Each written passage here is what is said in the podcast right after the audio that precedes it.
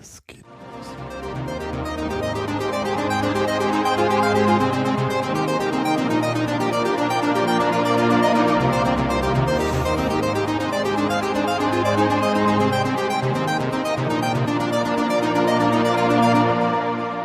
Hi Felix.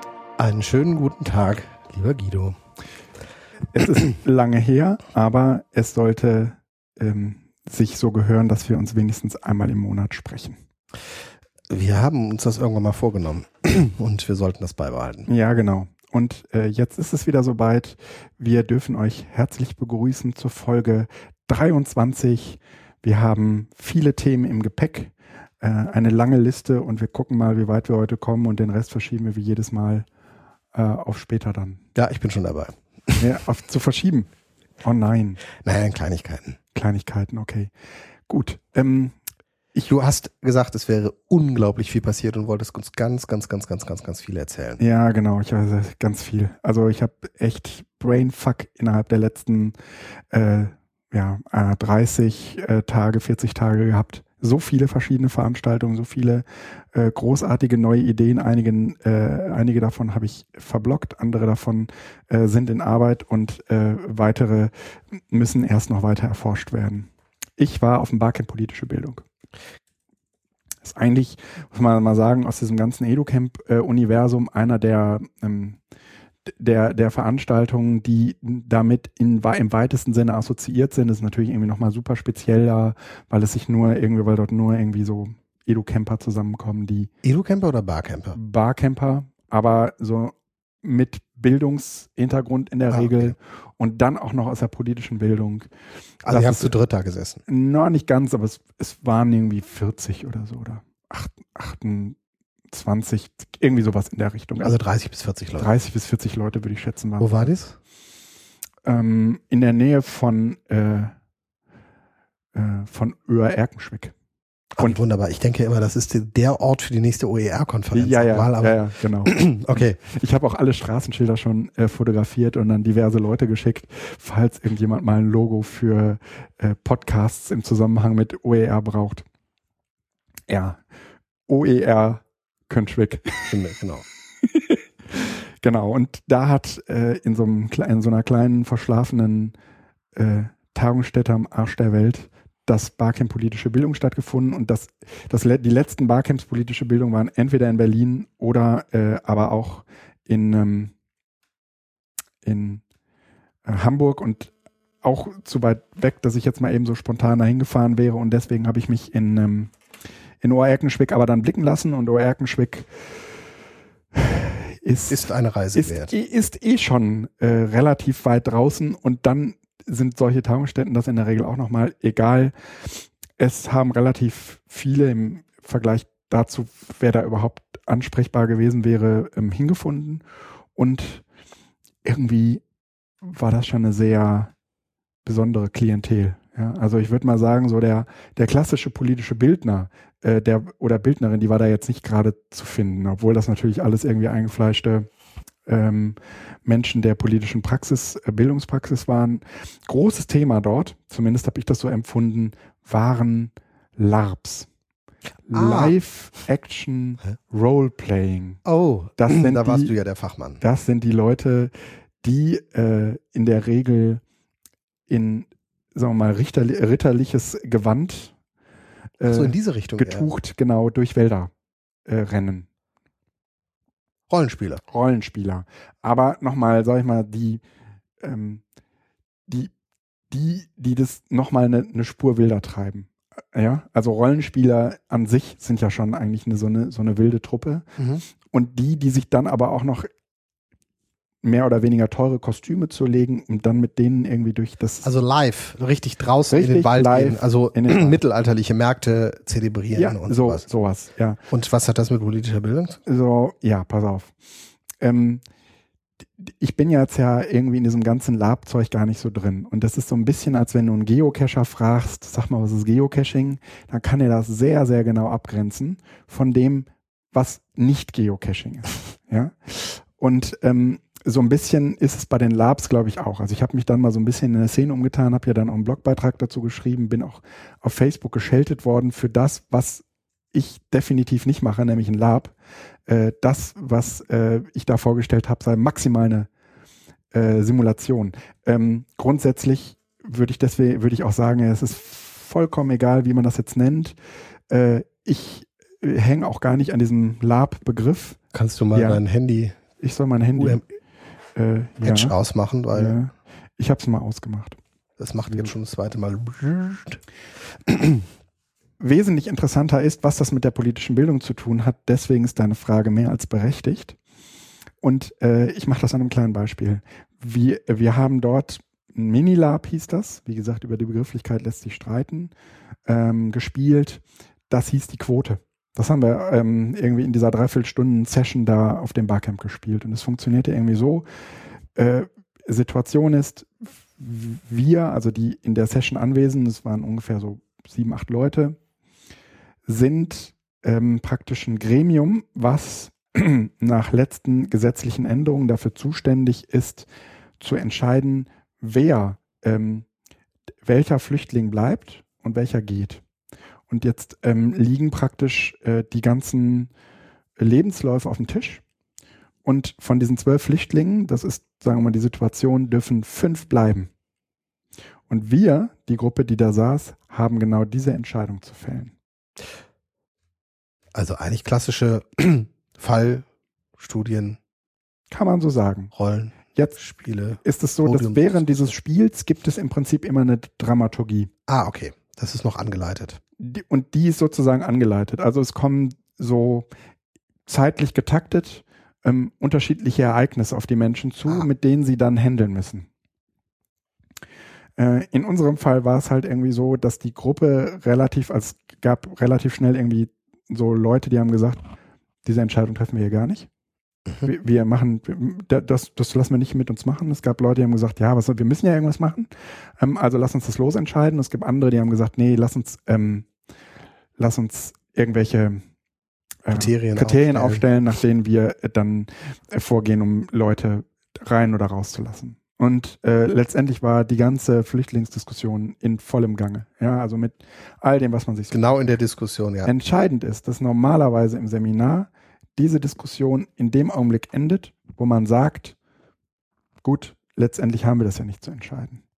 Hier in diesem Lab, und deswegen ist es für die politische Bildung so geil, wird, werden, die Spielenden, werden die Spielenden zu einer Entscheidung gezwungen. Und das ist ehrlich gesagt eine total große ähm, Hilfe für die politische Bildung. Überhaupt für äh, Also solche. in- Also sie werden ja nicht dazu gezwungen. Das heißt, jeder kann sagen, ich gehe jetzt hier raus, ich habe da keinen Bock mehr. Aber das Spielsetting ist Genau. sozusagen die eine Regel des Spiels ist, das wird bis zum Ende gespielt. es wird bis zum Ende gespielt. Und nicht ja, keine didaktische Umgebung, wo man sagt, so jetzt ist die Zeit rum, wir gehen Ja. jetzt raus. Wir hätten es ja eh nicht entscheiden wie müssen. man das von Diskussionen ja auch kennt. Genau. Ja, dass man dann entweder gar nichts sagt oder sich enthält oder was auch immer. Ja. Ähm, das war natürlich auch innerhalb des Spiels möglich, dass man sich enthält. Man konnte auch die ganze Zeit über gar nichts sagen, aber du bist so, sozusagen am Ende mitverantwortlich gemacht worden für den Ausgang einer bestimmten Entscheidung. Ähm, und das wäre in einem normalen Diskussionsverlauf ja so nicht möglich. nee, nee, das ist Ähm, und dann wird es gibt es in der Regel so eine Reflexionsphase danach. Die ist auch relativ entscheidend, weil ähm, natürlich jeder sich dann von seiner Rolle distanziert und überhaupt so das Spiel, ähm, sagen wir mal, als Spiel überhaupt reflektiert werden kann. Also auch meine Rolle da drin reflektiert werden kann. so, dass man sich nicht abends beim Essenstisch äh, immer Genau, noch anschnauzt, dass jemand, du, wie du blöd Assi bist du eigentlich, und du Nazi oder so. Genau, Ja? ja, ja, okay. sondern du konntest, konntest sozusagen innerhalb deiner Rolle, du konntest auch diese Rolle ausleben. Das war, das ist auch innerhalb dieses Spiels relativ wichtig. Normalerweise bei einem Lab ist es so, dass jeder eine feste Rolle zugewiesen bekommt. Ähnlich wie man das von Rollenspielen kennt.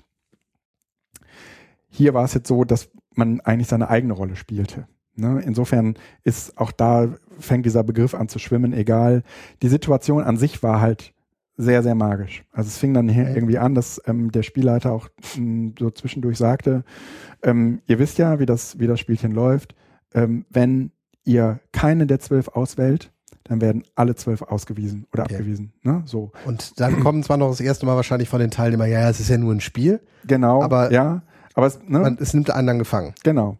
Und äh, dann war das auch irgendwie nach einer halben Stunde zu Ende, das Spiel, und wir haben äh, uns am Ende irgendwie dafür entschieden, das Los entscheiden zu lassen. natürlich ist das eine total beschissene Lösung, weil man halt einfach weiß, so, so kann man in Wirklichkeit nicht mit Menschen umgehen. Ja, das, das geht nicht. Aber es war eure Entscheidung und offensichtlich genau. in der Situation das Beste. Es geht dann darum, wie kommt so eine, eine wie, wie kam diese Entscheidung zustande, welche andere alternativen Möglichkeiten hätte es gegeben mhm. und sowas alles. Es war also, würde ich mal sagen, so innerhalb dieses Metadiskurses, dann auf der Basis dieser Erfahrungen, die wir gemacht haben in der Gruppe, überhaupt möglich, diese Entscheidung selbst mit der, sagen wir mal, umzugehen. Also jeder hat ja aus einer gewissen Motivation heraus sich also innerhalb dieses Spiels agiert und hat diese, diese, diese Motivation auch nochmal transparent gemacht. Und du bekommst halt einfach ein Gefühl dafür, hm, dass letztendlich irgendwie das Wichtigste bei solchem politischen, ähm, bei solchen politischen Fragestellungen, das Wichtigste bleibt die Entscheidung. Und der, und dass so eine Entscheidung letztendlich nicht nur so ein singuläres Ereignis ist, was zwei Minuten dauert, sondern was ein Prozess in der Regel beinhaltet, das kannst du halt total super damit transportieren. Mhm. Und es wurde mir relativ schnell klar, ähm, im Gegensatz zu einem Lab, und ich habe durchaus auch Labs gesehen, äh, wo sie, was weiß ich, irgendwie äh, 80 Leute mit 80 verschiedenen und äh, ähm, beschriebenen Rollen äh, in irgend so ausrangiertes U-Boot äh, in äh, in, in Hamburg verfrachtet haben. Mhm. Und die Leute haben dann äh, dort innerhalb dieses U-Boots praktisch, das war dann äh, letztendlich nichts anderes als ein Raumschiff der letzten äh, Menschen, die äh, verblieben sind und die mussten jetzt eine neue Gesellschaft konstruieren. Ja, also ja, super komplex und auch irgendwie hört sich geil an. Ne? Aber das ist natürlich, würde ich mal sagen, so für den allgemeinen, für die allgemeine Bildungsumgebung total schwer zu realisieren. Du kannst sowas auch nicht kaufen, weil sowas kannst du ja kaum bezahlen. Ne? Ähm, das heißt, du brauchst letztendlich irgendwie so eine leicht und einfach umzusetzende mh, mm, Szenarienidee. Damit du dieses, diesen Rollenspielcharakter mit drin hast, ja. Genau. Aber ist, war das jetzt kein Lab? Hast du, du hast doch gesagt, das wäre ein Lab gewesen. Die haben das ein Lab genannt. Okay. Eigentlich ist so, Lab immer etwas. Lab-Nerds haben gesagt, das ist eigentlich kein Lab. Aber andererseits ist es natürlich schon wieder eine Lab, weil die Realität natürlich auch eher in äh, Büro Büroräumen in administrativen ja. Situationen abläuft. Genau. Ja, ja, okay. Ja. Also kann man, man jetzt darüber diskutieren. Vereinfacht jetzt sehr, sehr stark und so weiter. Ja. Grundsätzlich äh, habe ich dann irgendwie in meinem letzten Seminar ge gedacht, wo es um Überwachung und so ein Kram ging. Mensch, wenn du Leuten sagst, ähm, hier so und so hat die Regierung reagiert, die haben da irgendwie den, was weiß ich, den Flohmarkt äh, dicht gemacht oder die haben den, den Karnevalsumzug angesagt und was, was da alles gibt, ja. Aber es gibt eben auch noch die andere Perspektive, irgendjemand hat diese Entscheidung getroffen.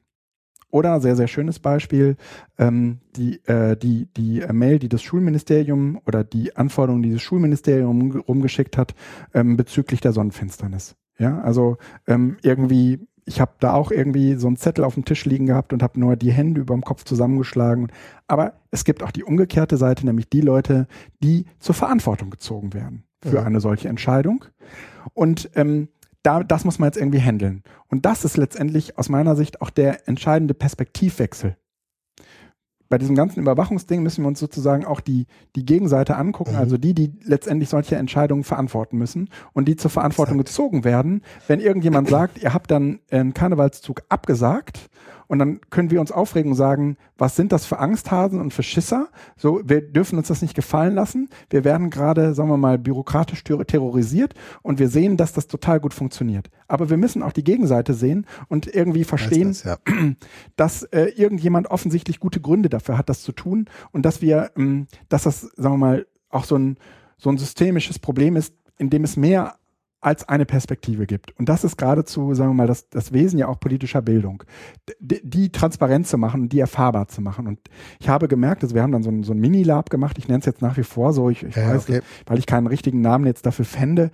Ähm, da ging es jetzt irgendwie darum, es gibt ein Terror-Anschlagsvideo äh, und es gibt auch, ähm, sagen wir mal, geheimdienstliche Informationen, die darauf hindeuten, dass in Deutschland Leute ähm, ähm, einen Anschlag auf die großen Sportzentren planen.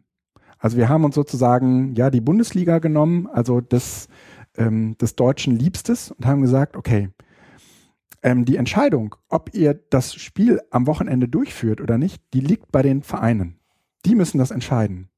Und dann gibt es so während dieses Spiels eine ganze Reihe an anderen Protagonisten, die sagen, nein, also Bundesinnenministerium sagt, auf keinen Fall dürft ihr, dürfen diese Spiele stattfinden. Ja, natürlich lässt sich so eine Entscheidung auch immer zurückreduzieren auf, naja, der will am Ende, sagen wir mal, seine politische Macht gesichert wissen. Und es ist vollkommen klar, dass der niemals äh, so, dass, dass der dieses Bedrohungsszenario eher noch aufbauscht, weil dann hat er am allerwenigsten zu verlieren. Ja. Ähm, so, und dann gibt es halt unter, unter, unterschiedliche Protagonisten. Es gibt auch die Betreiber der Sportstätten, die sagen, ihr dürft das Spiel nicht ausfallen lassen. Ja? Und es gibt natürlich, also ne, das sind, äh, das, das sind, das sind, ihr müsst trotzdem die, die Sportstätte bezahlen. Ja? So. Ähm, und es gibt äh, irgendwie so, so Anbieter wie Sky oder so, die sagen, ja, äh, Entschuldigung, natürlich dürft ihr das Spiel auf keinen Fall stattfinden lassen. Ja, ähm, also jedenfalls müsst ihr, ihr dürft, ihr müsst das Spiel stattfinden lassen, aber ohne Zuschauer. Ihr spielt sozusagen alleine. Ja, damit es, äh, sagen wir mal, äh, damit die Kollateralschäden im Falle äh, eines äh, eines Anschlags möglichst gering sind. Aber äh, Sky zumindest ähm, noch äh, ihre Rechte sichert und diese Spiele ausstrahlen kann. Ja, also mhm. jeder hat sozusagen ja eigentlich innerhalb dieses, dieses ganzen Segments bestimmte, bestimmte, sagen wir mal, Interessen. Und mit denen sind sie konfrontiert worden und mussten innerhalb dieser Gemengelage eine Entscheidung treffen. Und wir hatten das in zwei Teams gespielt. Die, das eine Team hat von sich aus gesagt, ist ja nur ein Spiel wir stellen uns jetzt einfach mal auf den Standpunkt XY, nämlich äh, wir werden auf keinen Fall hier äh, ein Spiel ausfallen lassen, wir lassen uns das auch gar nicht gefallen, das findet hier statt. Ne?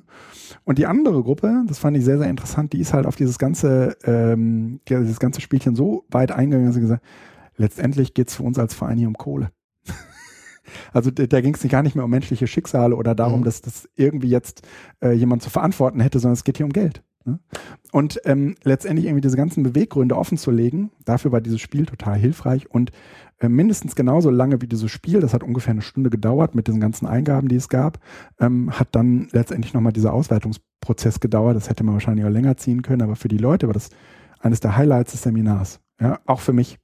Fand ich irre. Weil man einmal voll drin war, involviert Boah, war. Das war echt, echt irre. Und man merkte auch irgendwie, wie die Leute darauf einstiegen. Das waren alles Leute, mit denen haben wir ganz, ganz am Anfang äh, Kartenspiele gespielt. Also es gibt so ein, so ein Internet-Kartenspiel. Ja? Mhm. Das haben wir mit denen gespielt, da haben die sich total verarscht gefühlt. Ja? Und dann machst du das Ding und ich hätte eigentlich gedacht, okay, die müssen jetzt hier auch noch äh, äh eine Rolle spielen und müssen hier als Vereinsvorstand und so weiter agieren. Das, das finde ich total doof, aber das fanden die riesig. Ne? Das kann beim nächsten Mal auch wieder scheitern, aber diese Labs, das, hat, das war irgendwie vollkommen klar, das war ein, ein Brainfuck für mich. Echt. Das war, Im positiven äh, Sinne. Ja, total. Das war, also das werde ich jetzt auch ausbauen. Das werde ich echt ausbauen. Auch ähm, irgendwie, ich habe jetzt irgendwie vor, na, dieses ganze Überwachungsding, das kannst du ja nochmal steigern, weil wir haben letztendlich auch die, die technischen Möglichkeiten, das zu tun. Ich möchte irgendwie so einen, so einen kleinen Server kaufen und, ne, und der muss let, letztendlich auch lokal funktionieren. Und über diesen Server, ähm, da, da, da äh, bekommen sie im Prinzip so ein Mini-Internet zur Verfügung gestellt. Da faken wir Webseiten und so. Ach so, dass man das noch mehr simulieren kann. Dass man das, dass man noch stärker eine Simulation hat und dass man auch noch stärker so mit Rollen arbeitet. Und eigentlich soll. Gibt's da schon Tool für? Nee. Weil man nee. kann ja. Äh, also ich hätte jetzt irgendwie WordPress benutzt, ja. Ja, aber man kann ja auch so eine, so quasi so eine Nachrichtenseite, die mit dem Ticker durchläuft, wo dann irgendwas ja, passiert. Ja, man könnte das genau, ja noch. Ja, ja. irgendwie ähm, über WhatsApp oder so ein Tool bekommen die Leute halt irgendwie Nachrichten auf ihre, auf ihre Handys gepusht, ja. Das findet zwar hier im Seminarraum statt und äh, so, sollte so auch einen Tag dauern, aber es geht irgendwie darum, ähm, dass es innerhalb dieser ähm, innerhalb dieses Labs nochmal sehr, sehr stärker, also viel, viel stärker auch um die Rollen geht. Ja, also dass es tatsächlich jemanden gibt. Das ist so ein sogenannter also das ist ein Nicht-Spieler-Charakter, also jemand, der, sagen wir mal, virtuell in dieses Spiel hinzugefügt wird, mhm. nämlich jemand, ähm, der unter dieser Überwachung leidet, also zu Unrecht. Also und die Gruppe muss jetzt herausfinden, ähm, ist an der Sache was dran oder nicht. Aber genau das ist ja gerade das Problem, dass das immer schwieriger wird herauszufinden. Ähm, da ist jemand verdächtig, der, der, der geht ein, der macht einen ganzen, ganz normalen Job. Also mit, eigentlich geht es ähm, ist es eine, eine, eine, ein Spielfeld, was ja auch nicht neu ist. Also diese Rollenspiele und grundsätzlich, klar, ne? Und dass man sich jetzt äh, mit den, also dass man das für die politische Bildung genutzt und ähm, sich eigentlich einfach nur der, das Thema ja. sozusagen politische Bildung und politische ja. Entscheidungsprozesse nochmal ja. macht. Ich kenne das aus der Oberstufe, ja. Politikunterricht äh, sehr stark. Ja. Da geht's um äh, Nationalsozialisten, also Nazis oder sonst was und die Welle, ja. Das ist doch irgendwie auch so ein Klassiker. Man genau, ja, das ist so eine Simulation. Ne? Genau, das war eine Simulation, die natürlich aus dem Ufer gelaufen ja. ist dann, aber ähm,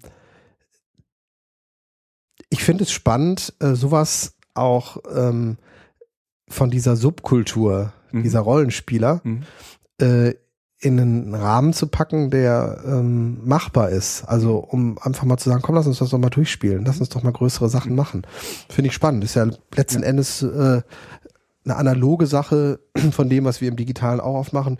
Wir probieren mal Probleme, die wir eigentlich noch nicht haben, zu lösen mit Tools, die uns zwar zur Verfügung stehen, aber wir wissen eigentlich noch gar nicht so richtig, wofür Stimmt. was. Ja. Also dieser, dieser Mindset, der dahinter steht, wir ja. knöstern mal. Ja. Ähm, den haben wir ja da auch. Also ich meine, wir haben jetzt hier vorher auch eine gute Stunde, ja. anderthalb Stunden noch nee, an der Sache gebastelt. Drei, drei Stunden. ähm, ja. Ohne ein direktes Problem, aber wir haben uns sozusagen ein Problem gesetzt. Ja haben versucht, das Problem zu lösen. Ob wir die Lösung des Problems jetzt wirklich nutzen, es steht ja noch auf einer anderen äh, Seite, aber es ist zumindest ein Spielchen, was wir gespielt haben. Ja. Und was wir dann am Ende gewonnen ja. haben und das tut gut. Ja, in der Tat. Aber du wirst es verbloggen. Äh, aber äh, diese, diese Labs, ja, jetzt, drei, jetzt ähm, könnte ich mir aber gut vorstellen, wir machen sie nicht im Wald, wir, also, sondern wir können sie im Seminarraum mit den Technologien anreichern, die uns jetzt schon zur Verfügung stehen. Also es ist überhaupt kein Ding, über diese, dieses ähm, Mozilla Webmaker Projekt Webseiten zu fälschen. Ja gut, das kannst du mit Safari auch machen. Ne? Das und, geht auch ne? hier. Und, und, und dann. Noch äh, früher, ne? Hä? Ja, und dann irgendwie so ein, ähm, so ein Szenario äh, sich zurechtzubauen. Natürlich wissen die Teilnehmer, dass sie in einem Spiel sind. Aber das Entscheidende an so einem Lab ist, dass es was, was ich drei oder vier definierte Szenen gibt. Und die werden durchgespielt. Mhm. Und anhand dieser Szenen guckt man halt, wie sich die einzelnen Charaktere darin verhalten. Und das finde ich, ja, das, das finde ich äh, interessant. Ich habe jetzt ähm, bei meinen Recherchen ähm, natürlich äh, auch jemanden aufgetan, der, sagen wir mal so, im EduLab-Bereich äh, arbeitet und dazu äh, veröffentlicht. Mhm. Und das passiert aber vor allen Dingen, sagen wir mal so, im Schulbereich. Ne? Mhm. Ähm, obwohl das aus meiner Sicht noch der Bereich ist, der am stärksten verregelt äh, wäre. Also das passiert dann meist so in Projektwochenumfeldern Umfeldern genau, oder genau. so. Ne? Ähm, aber äh, das letztendlich für Seminare zu erschließen, ist eine Sache. Und immer dann, wenn du nachfragst, ja, sag mal, wo sind denn hier eure Labs? Könnt ihr mir mal bitte euer Material schicken? Könnt ihr, kann ich das irgendwie nachspielen? Dann äh, erlebt man in der Regel das Gegenteil. In der Regel äh, will einem niemand das Material zur Verfügung stellen und deswegen müssen vielleicht einfach die richtigen Leute die Labs machen, nämlich die, die auch bereit sind, das danach zu veröffentlichen, damit andere daran weiterarbeiten können. Und äh, deswegen äh, befasse ich mich jetzt mit Labs. So. Äh, erstes Thema ist aus meiner Sicht mal abgefrühstückt, oder? Äh, dann würde ich nämlich ganz gerne, ich habe ein zweites Thema, das habe ich ganz grob mal überschrieben mit Maker. Ich muss mal eben was probieren. Das ist sehr gut. Möchte, Dann überrede ich dich einfach gerade mal. Ja, du, du, kannst mich total überreden. Ja, ähm, also das, die, dieses Thema Maker. Ich habe ähm, auf dem Bundeskongress der politischen Bildung, der auch äh, vor kurzem stattgefunden hat in Duisburg, einen Workshop eingereicht, der sich ähm, irgendwie damit befasste, äh, äh sagen wir mal, die, die Metaphern, die wir gebrauchen, um die digitale Welt zu erklären, dass wir die mal überprüfen müssen, weil einige davon einfach total schlecht sind. Ja? Einige davon haben sich verselbstständigt, einige davon kommen jetzt auch ursprünglich gar nicht so aus der digitalen Welt, sondern die hat man so aus der analogen.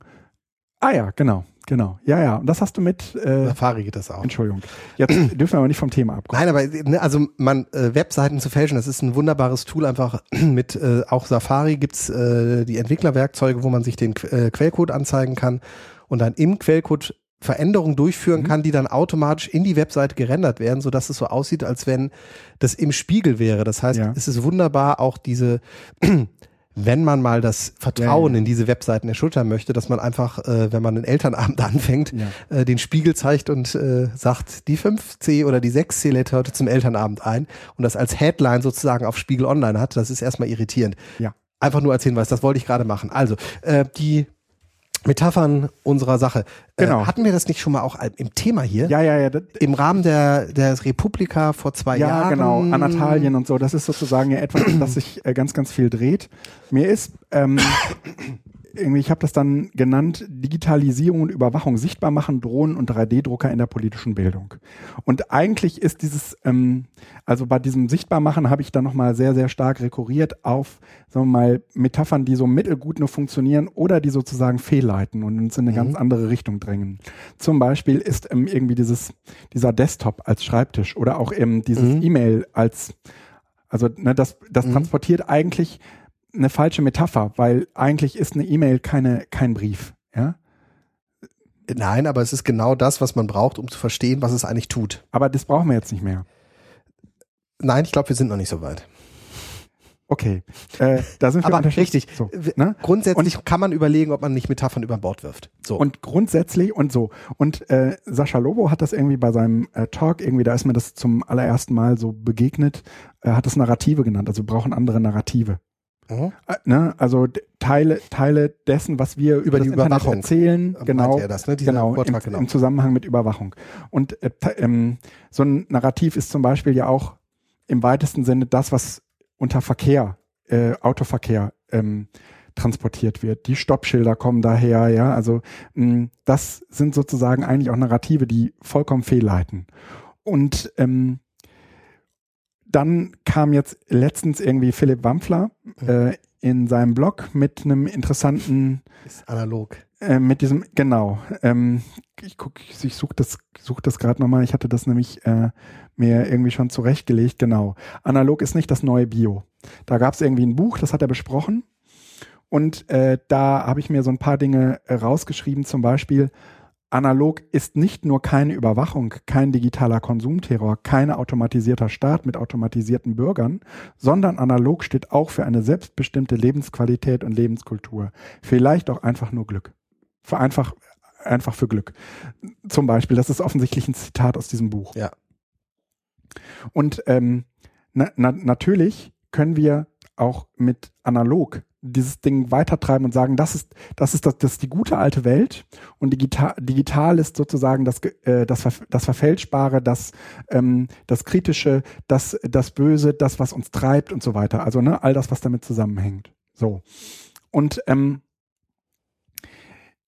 ich glaube, dass dieses, dass diese neuen Metaphern, die wir brauchen oder die neuen Narrative, die wir brauchen, Dinge sein müssen, die trotzdem bei denen da draußen total gut funktionieren. Und mit denen da draußen, da meine ich so, ähm, die 70 Prozent der deutschen Bundesbürger, äh, die, sagen wir, eine Vorstellung von diesem Internet haben. Und diese Vorstellung von diesem Internet, ähm, die müssen wir verstehen lernen. Und wenn man sich zum Beispiel mal anguckt, was bei denen total gut funktioniert hat, dann waren das Google-Autos. Google Autos haben bei denen total super funktioniert. Die haben die in Rage gebracht. Ja, okay, in dem Sinne. Ja, ja genau. Ja, ja. Also da hat, sagen wir mal, würde ich auch sagen, da hat diese Metapher Überwachung hat nie besser funktioniert in, als mit Google Autos. Ja, weil es die, ein Frontalangriff auf den deutschen Spießer war. Alle wollen äh, die Nachbarin im Bikini sehen, aber keiner möchte, dass bei ihnen niemand reinguckt. Genau. Und da hat das Google Auto angesetzt, hervorragend. Super, ja. Und dann, dann, also wenn man sich auch anguckt, wie die, wie, wie die Zeitungen damals visualisierten, dann war das ganz stark, indem man irgendwie diese Google-Autos mit dieser gigantischen, mit dieser gigantischen äh, Überwachungs- und Kamera, also 360 Grad Kamera, äh, ne, mhm. Objektive, mhm. äh, Aufbau auf diesen Autos drauf. Also das, das war jetzt auch nicht so, dass dieses Auto sie an sich schon ausgestattet wäre mit jede Menge unsichtbarer ähm, äh, Sensoren. Nee, das ist zu kompliziert. Sondern es, es gab halt nur dieses panoptische Auge oben drüber, mhm. ja. Und das hat offensichtlich total geil funktioniert. Und genauso ist es mir mit der Drohne auch gegangen. Und deswegen habe ich die Drohne ähm, ja auch zur Sichtbarmachung von Überwachung äh, ins Feld geführt. Mhm. Und die Drohne funktioniert hier bei uns in den Seminaren extremst gut. Immer dann, wenn du merkst, okay, die springen jetzt nicht so richtig auf diese Überwachungsdiskussion an, ist spätestens die Drohne. Also, ne, das ist mir, das ist mir doch egal. Die sollen doch meine Mails lesen und ne, da steht doch nichts Verwerfliches drin und so, ja. Äh, Holst du die Drohne raus. Dann holst du die Drohne raus, ja. Äh, und ähm, es geht weniger darum, dass jeder mal Drohne fliegen will, sondern es geht viel mehr darum, dass man diese Drohne beschreibt als ein Instrument der Überwachung. Und ähm, natürlich überwacht niemand mit einer Drohne, die ist viel zu laut, ja. ja äh, gibt Satelliten und irgendwie auch hochauflösende Kameras und so. Da gibt's irgendwie viele andere äh, Späße. Aber die Drohne als Metapher, und zwar auch als eine, die man anfassen kann, mhm. ja, funktioniert so geil, ja. Dann sagen sie nämlich sofort, wenn so ein Ding in meinem Garten, Schieß über meinen Garten, schieße ich Super. genau das wollen wir. Und ähm, von solchen äh, Metaphern gibt es, glaube ich, viel, viel mehr. Ja? Zum Beispiel ist der 3D-Drucker auch so eine Metapher. Diese Metapher steht für, sagen wir mal, im weitesten Sinne die Zukunft.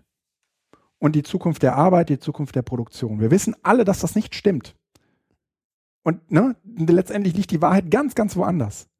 Aber wenn du diesen, diesen 3D-Drucker zeigst, dann sagen äh, alle, äh, sowas habe ich noch nie gesehen. Das ist ja irre ich, ich, der druckt ja wirklich. Mhm.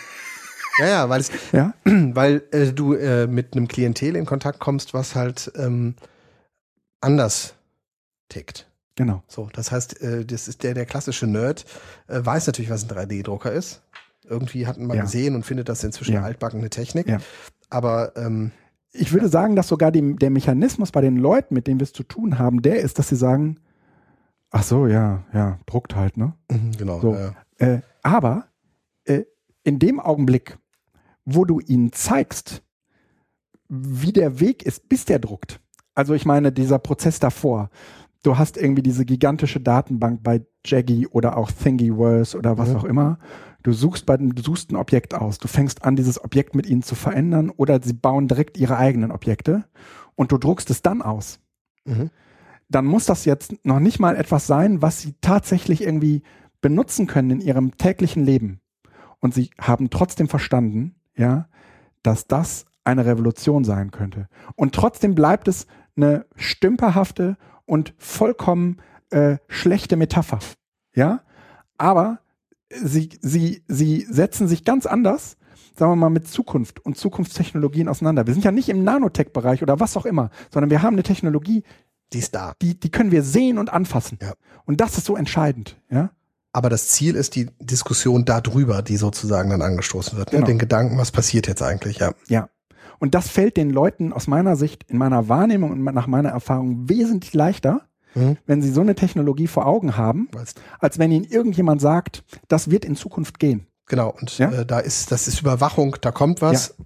Oh, Entschuldigung, ich bin ein bisschen leise gewesen. da ist Überwachung, da kommt was, das ist alles abstrakt, aber die Drohne, die auf dem Tisch steht und einmal äh, ja. fliegen kann und gucken kann, was der Nachbarraum macht. Ja, und letztendlich habe ich das für mich jetzt erstmal so auf der Erklärungsebene zurückgeführt auf nicht nur etwas, sagen wir mal, anfassen können und gucken können, da kommt am Ende etwas Anpassbares raus, sondern mit meinen eigenen Händen diesen Prozess gestalten können und nicht mit der Maus. Ja, so, son, sondern eben auch, weil da kommt ja letztendlich irgendwie dieser Faden, der sich verflüssigt und so weiter, der kommt ja aus diesem 3D-Drucker raus. Also ähm, dieses Maker-Ding. Wir sprachen da schon mal in vorangegangenen Podcasts drüber. Aber dieses sich selbst wirks, diese Selbstwirksamkeit, ähm, die in also die wir über diese digitalen Technologien transportieren können und die am Ende etwas Anfassbares rauskommen lässt. Mhm. Ja, das darf man nicht unterschätzen. Das darf man nicht unterschätzen. Und in diesem Zusammenhang ist für mich diese Cardboard-Brille auch so interessant. Natürlich sind das, das ist zwei jetzt verschiedene ein neues Thema, oder? Mm, in gewisser Weise. Das sind alles irgendwie, das ist alles irgendwie ab, ab äh, frühstückbar unter Metaphern, die wir brauchen oder neue Narrative, die wir, äh, die wir erzählen müssen und äh, sagen wir mal Technologien, die wir anfassen können. Mhm. Also auch Digitaltechnologien, die wir anfassen können, die wir verstehen. Weil das iPad, das verstehen wir nicht mehr. Ja, also ne, das, wir wischen auf diesen Oberflächen rum, aber was wirklich da passiert, ist, das äh, ja, verstehen ja. wir nicht mehr. So, und jetzt Cardboard. Cardboard ist eine, ist eine, ist eine Pappbrille von Google. Und Google hat im Prinzip nichts anderes getan, als ähm, ein im Internet herunterladbares Schnittmuster äh, zu veröffentlichen. Und dieses äh, Schnittmuster äh, kann man, wenn man das ja, die haben das auch mit Pizzaschachteln schon gezeigt und so, wenn man das halt irgendwie alles fein säuberlich ausgeschnitten und ähm, sagen wir mal zusammengefaltet hat, Origami-mäßig, dann kommt dabei eine äh, Brille raus, die zusammen mit deinem Smartphone letztendlich nichts anderes macht als diese Virtual Reality Brillen, die wir uns irgendwie schon vor zehn Jahren vorgestellt haben, die es auch irgendwie im Heinz-Nixdorf Datenbrillen oder wie die dann hießen, Heinz-Nixdorf äh, Museum in Paderborn haben wir uns die mhm. seinerzeit schon irgendwie vor zehn Jahren geguckt. Immer wenn jemand mittlerweile zu mir sagt, das ist doch nichts Neues, ja, dann werde ich ganz, ganz skeptisch, ja, weil das handelt sich dann auf jeden Fall um, um, um Leute, die glauben, es gäbe noch etwas Neues. Letztendlich ist all das, was wir als neu bezeichnen, aber nichts anderes als, sagen wir mal, so ein Remix. Remix und daraus, ja. daraus entsteht letztendlich gar nicht etwas in Gänze Neues, sondern äh, es hat sozusagen Anteile von etwas Neuem. Mhm. Es hängt letztendlich, das Neue daran ist, vielleicht häufig auch gar nicht so sehr, sagen wir mal, das Ding selbst, sondern meinetwegen auch nur der Zusammenhang, in dem wir es jetzt plötzlich wiederfinden. Und dieses Schnittmuster, dieses Pappschnittmuster und die daraus zusammengefaltete Brille ist schon etwas Neues an sich. Und für mich zumindest, äh, das kommt ja dann auch immer bei diesem ganzen neuen Ding dazu, dass es letztendlich auch immer eine Frage der Perspektive oder der Einordnung ist. Und dann kommt dazu, dass man jetzt halt diese 3D, dieses, dieses Handy zusammen mit ähm, diesen, diesen äh, Augmented Reality Brillen äh, so zusammendenken dran, äh, so zusammendenken kann, dass sich jeder zu Hause seine eigene 3D-Brille zusammen, äh, was weiß ich, kleben, äh, runterladen, basteln ausdrucken kann. kann, basteln kann. Und das ist letztendlich das Makerhafte daran. Ja, das, das, das ist so einfach. Das versteht jeder. Jetzt die Oculus Rift, das versteht wieder keine Sau. Ja, genau, das ist zu kompliziert, das kann man selbst hinmachen. Und das eigentlich Neue ist einfach der technologische Wandel dahingehend, dass wir inzwischen äh, so hochauflösende Handys haben, dass genau. man sie halt fünf Zentimeter vor, oder nicht mal, es sind ja wahrscheinlich drei, vier mhm. Zentimeter vor den Augen platzieren kann mit einer entsprechenden äh, Prisma, ähm, dass man nicht das Gefühl hat, man guckt in einzelne Pixel, sondern dass es möglichst hoch aufgelöst ist. Also wenn man hier durchguckt auf das Retina-Display, sieht man Pixel. Ja. Aber die sind etwa vergleichbar wie mit den Pixeln, die man halt auf einem Nicht-Retina auf einem normalen Rechner hat. Wenn man das heißt, es ist und genau. akzeptabel. Mhm. Und äh, das ist äh, extrem spannend. Das Lustige ist, dass ich gerade vorgestern Abend da gesessen habe und habe mir aus äh, schwerem Papier eine, eine ähm, Hülle für den Raspberry Pi gemacht. Ach. Das heißt also, ist das Papier hier jetzt irgendwie die nächste, die, die, ja, dass die Papierindustrie sucht äh, neue Absatzmärkte und das heißt halt jetzt Brillen und äh, ja. Computergehäuse. Ja. Weil ne, das sind ja alles Dinge, wo man einfach jetzt merkt, die Technik wird so massen oder breitenkompatibel, dass sie eigentlich den Hype als oh krass verliert. Ja. Ich meine, das ist ja irre, ne? Also die Brille, das ist eine 3D-Brille, ja, eine 3D-Brille, mit der ich mich im Raum bewegen kann. Ja. Das habe ich ja gerade ja. hier gemacht und bin gegen das Regal über gelaufen. Den Gyro, über den Gyrosensor des Handys. Gyroskop und alles. Also selbst eine Achterbahnfahrt war ja. krass. Also ich, ich wurde leicht schwindelig. Mhm führte 6 Euro, weil das Handy hast ja, du schon. Das Handy habe ich schon. Ich habe zu Hause jetzt äh, einen Raspberry wieder liegen, auch den neuen. Das neue Modell lohnt sich übrigens, ist deutlich schneller, ist angenehm. Für, da kostet dann so, so ein Computer 40 Euro. Scheiße. Wo ich mir denke, meine Güte, also wo sind wir inzwischen gelandet, wenn wir uns von diesen Maßstäben, ich möchte den schnellsten, dünnsten und sonst was haben, ja. wo sind wir inzwischen gelandet, wo man einfach produktiv arbeiten kann? Raspberry ist ein super Beispiel für, das ist doch nichts Neues. Genau, es ist nichts Neues, aber ja? es ist trotzdem eine Natürlich vollkommen neue Dimension. wie jeder andere, ich, aber ich kann ihn bauen. Ich kann ihn bauen und habe einen Server zu Hause stehen. Ja. In der Schule läuft ein WebDAV-Server auf dem Raspberry, den habe ich zusammengeklickt und habe mir jetzt ein, äh, eine Webcam gemacht, damit wir äh, die Tiere im grünen Klassenzimmer beobachten können. Das sind alles Dinge, die wären früher nicht gegangen. Ja. Beziehungsweise wären gegangen, aber mit anderen Investitionen und anderen. So probiere ich das einfach ja. mal. Ich kann basteln. Ich bin so, und mit dieser Brille, ich kann jetzt, ich aber wir blogge dazu, äh, aber ich kann nur, ich kann nur empfehlen, kauft euch irgendwie bei dem ähm, Versandhandel eurer Wahl äh, für sechs Euro so eine Brille. Ihr müsst in jedem Fall einen Versandhandel bemühen, weil ähm, alles kann man nicht selbst machen. Diese Linsen, die äh, da, dabei sind, die sind, ähm, die, die, die muss man, die muss man halt sowieso irgendwo kaufen. Mhm. Ja, also weil so fein kriegst du das halt mit der Hand gar nicht hin. Und ähm, das, was dann am Ende jetzt dabei rausfällt, ist erst einmal auch nichts anderes als eine Virtual Reality Brille. Und ja, fragt zu Recht, was mache ich denn jetzt damit in der Bildung oder Keine was ist denn so toll daran? Ähm, ich würde sagen, sorry, soweit bin ich noch nicht. Ähm, Im Moment kann ich nur sagen, forscht damit mal rum. Es macht einen unfassbaren Spaß, weil das Handy habt ihr schon. Ja, also die meisten zumindest. Und ich habe ich hab auch ein altes äh, Android-Handy da reingetan, was mein Kollege über hatte, weil ähm, es gibt äh, in den Play Stores eine extra äh, Subkategorie, die heißt Cardboard. Ach da so, findet man alle speziell dafür. Äh, relevanten Entwicklungen äh, dafür und natürlich könnt ihr auch hingehen äh, und Street View in eurer Cardboard-Brille ähm, angucken, weil ähm, Street View hat extra so einen Modus dazu bekommen. Da gibt es auch so ein kleines Easter Egg. Das findet man aber mittlerweile auch schon auf jeder Webseite, wenn man bei Google danach sucht, ähm, dass ihr das so umstellen könnt, dass ihr das stereoskopisch, äh, stereoskopisch gucken könnt, weil ähm, euer Handybildschirm lässt sich mithilfe, also lässt sich mithilfe einer einer also diverser Apps, die das eben können, in zwei Teile teilen und dann guckt man im Prinzip mit zwei Augen auf zwei verschiedene Teilbildschirme. Und dadurch, durch die Überlagerung dieser beiden Bilder, bekommt das Ganze halt eine Räumlichkeit. Mhm. Und äh, das ist schon äh, eine sehr spannende ähm, Technologie, ähm, die, ich kann mir das auch sehr, sehr gut vorstellen für äh, Hangouts. Ja, also ein, Ja, Hang ein Hangout-Modus äh, mit, äh, mit, mit einer Cardboard-Brille, also ne, im, in stereoskopischen, also mit Wir zwei müssten, Bildern. das nächste ist, was äh, kommen müsste, wäre die äh, 3D-Aufnahmefunktion und Ja. dann wäre es echt spannend, wenn man einfach äh, Ja. ja. darüber sich Ja. unterhalten kann.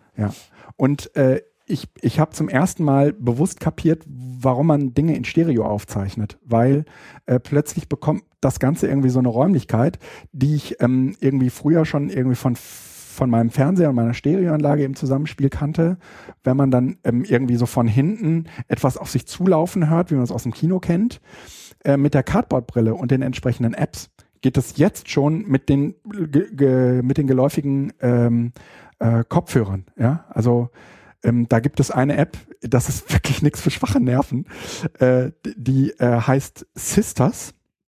Ähm, gibt es für iOS und auch für Android-Geräte. Und Sisters ist im Prinzip so ein kleiner, so eine kleine Horror-Story. Ähm, die läuft äh, tatsächlich im Android, im, in, den, in dem iOS Store unter, das ist nicht besonders äh, spektakulär und das ist irgendwie für ab Zwölfjährige oder so, Mhm. glaube ich. Aber ähm, mir ist es relativ schwer gefallen, äh, dabei zu bleiben, weil es ist super scary, weil du hast halt irgendwie so eine so eine Puppe, so eine die die die, die hat halt irgendwie so ein äh, so ein Holzkopf und der ist an einer Seite so leicht eingespalten und läuft so Blut raus. Ja? Wunderbar. Und die sitzt halt irgendwie auf so einem Kaminsims und du äh, kannst halt irgendwie äh, dich in diesem Raum umgucken. Du kannst dich jetzt auch nicht groß bewegen in diesem Raum. Du stehst immer an der gleichen Stelle, aber diese Puppe ist ständig woanders. Ja? Und Aber ständig du weißt halt nicht, und du ständig und ständig guckst du und ständig hörst du Dinge. Lachen, äh, äh, so eine unheimliche Musik. Und diese ganze Atmosphäre in 3D ist so scary und böse. also mich hat's echt, mich hat's echt, ähm, mich hat's echt umgehauen. Also Kopfhörer auf. Aber das gibt's nur. Sisters gibt's nur für Android. nee, ich habe sie auf, dem, auf meinem iOS-Gerät. Hm, Okay, ich sehe es hier im Moment nur für Android, aber okay. Ja, es, es gibt's auch für iOS. Zombie-Shooter. So, und ja, und jetzt gibt's irgendwie natürlich diverse Spiele, ähm, aber ich warte jetzt noch auf den großen Minecraft-Modus. Das wird jetzt halt alles kommen. Ne? Also ich meine, die, die, die Technologie liegt, liegt so nah, ähm, auch irgendwie sowas wie, ähm, ähm, was weiß ich, ja, überhaupt Spiele mit so einem Ego-Modus, ja, mit so einem Ego-Shooter-Modus eignen sich großartig für die, für die Cardboard und ich kann äh, mir überhaupt nicht vorstellen, dass man, also dass die Leute da nicht auch irgendwie Geld für Also bezahlen. Minecraft wäre ja, wenn Minecraft darüber und dann noch irgendwie bedienbar ist, ist äh, weiß ich, äh, Mhm. Ja. wer demnächst äh, 180 Stück bestellen wird. Hm. Hm. Äh, nämlich einfach für Ja, ja. eine ganze Schule. Naja, also du hast, wie gesagt, bei diesen Cardboard-Brillen an der Seite diesen, ähm, äh, na, das ist so ein Magnet, der kann irgendwie mit deinem Handy äh, korrespondieren. Ich weiß nicht genau, wie das funktioniert, aber in der, ich habe das jetzt hier falsch zusammengezimmert, aber eigentlich sollte das funktionieren. Und es ist eine Frage, einige Apps können das auch. Ja, ich habe den da jetzt angeklebt. Ne? Das macht man, nee, der ist gar nicht angeklebt, glaube ich. der ist angeklebt. Ja. Äh, aber eigentlich muss man ihn nicht ankleben. Ne? Äh, Egal wie, äh, probiert es mal aus und berichtet mal. Äh, ich würde mich auf jeden Fall äh, von jede Menge Berichten äh, oder sagen wir mal auch Einsatzgebieten in, in eurem Bildungszusammenhängen äh, würde mich interessieren. Also natürlich fängt man jetzt erstmal an und fängt privat an mit diesem Ding rumzuspielen, aber ich glaube, ähm, aus diesem Rumspielen und Rumforschen ergeben sich ganz, ganz schnell irgendwie großartige Ideen. Mhm. Und äh, Cardboard ist auch nochmal so ein interessantes Phänomen oder eine interessante Metapher, um das jetzt irgendwie, um dieses Thema nochmal rund und abzuschließen, ähm, für, sagen wir mal, äh, unsere neue digitale Welt. Ähm, es ist deswegen eine sehr, sehr geeignete Metapher, weil grundsätzlich dieses Ganze, ähm, wir, das ist alles nicht neu und wir leben sozusagen in, ähm, in in Zeiten, in denen wir alles mit diesen Handys machen können, wir jetzt mit dieser Brille eigentlich ein, ein Bild oder auch ein Narrativ haben, das aus meiner Sicht so einfach wie kein anderes Werkzeug uns zeigt, ähm, wie allgegenwärtig und, und wie wandelbar mhm. digitale Technologien letztendlich sind. Also im Zusammenspiel mit dem, was wir so aus der analogen Welt kennen. Mhm. Ja, und ich glaube, wenn sich da kluge und sagen wir mal auch kreative Köpfe an die Arbeit machen, ähm, diese Verschmelzung weiter voranzutreiben, dann werden wir in den nächsten Wochen und Monaten eine ganze, Ran eine ganze Reihe an Brainfucks erleben, wo wir sagen, meine Güte, warum ist denn nicht schon früher jemand auf die Idee gekommen? Das liegt ja so nah. Ja, also wie zum Beispiel mit dieser Brille. Ja. ja. Also das kann ja nicht, das ist aus meiner Sicht nur ein Stellvertreter, also eine Metapher für eine, äh, für eine bestimmte Art und Weise ähm, digitale, ähm, digitale Ideen auszu, ähm, auszugestalten. Mhm. Also ich bin gerade auf den Webseiten und ja, das ist so ein bisschen wie dieses Makey-Makey-Ding. Ja, du hast eine Technologie, die ist relativ simpel.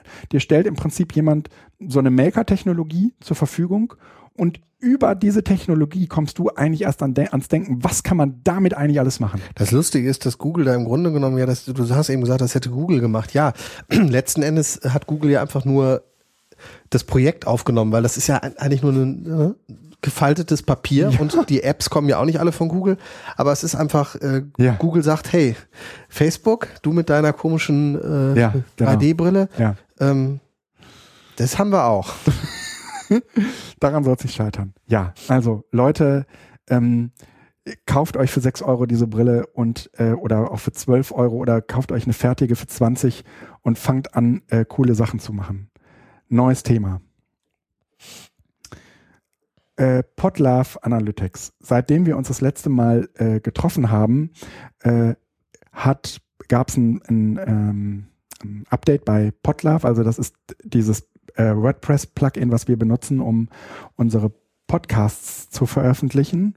Und dieses äh, Podlove-Plugin ist so wahnsinnig entzückend.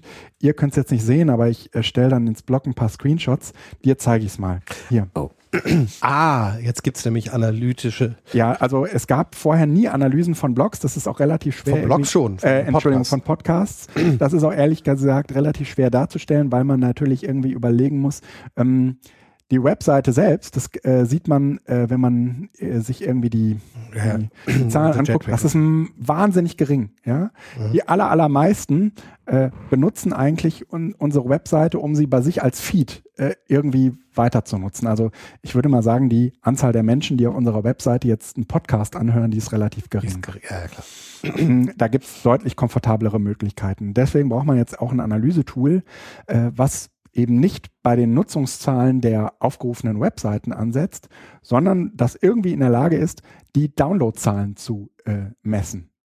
So. Wobei auch Downloads noch nicht gehört ist, aber es ist zumindest genau, äh, genau. zur Verfügung gestellt. So, und was wir da sagen können ist, es gibt relativ so Ne? Ja, es stabilisiert ja, sich 6, 700. Also jetzt, ja, dass, dass das immer mehr wird, liegt daran, dass wir von Folge äh, zu, also dass ich dieses Analytics-Ding halt irgendwann angeschaltet habe. Das mhm. heißt, die Datenbasis hier unten ist relativ niedrig. Mhm. Ja, also man konnte, bevor es Analytics jetzt, sagen wir mal, äh, so gab, dass man auch irgendwie Zahlen visualisiert bekam, hat ähm, Potlove im Vor also schon in der Datenbank irgendwie Nutzungszahlen weggespeichert. Das ging, das geht schon relativ lange. Aber dass die jetzt so schön visualisiert sind, das ist neu.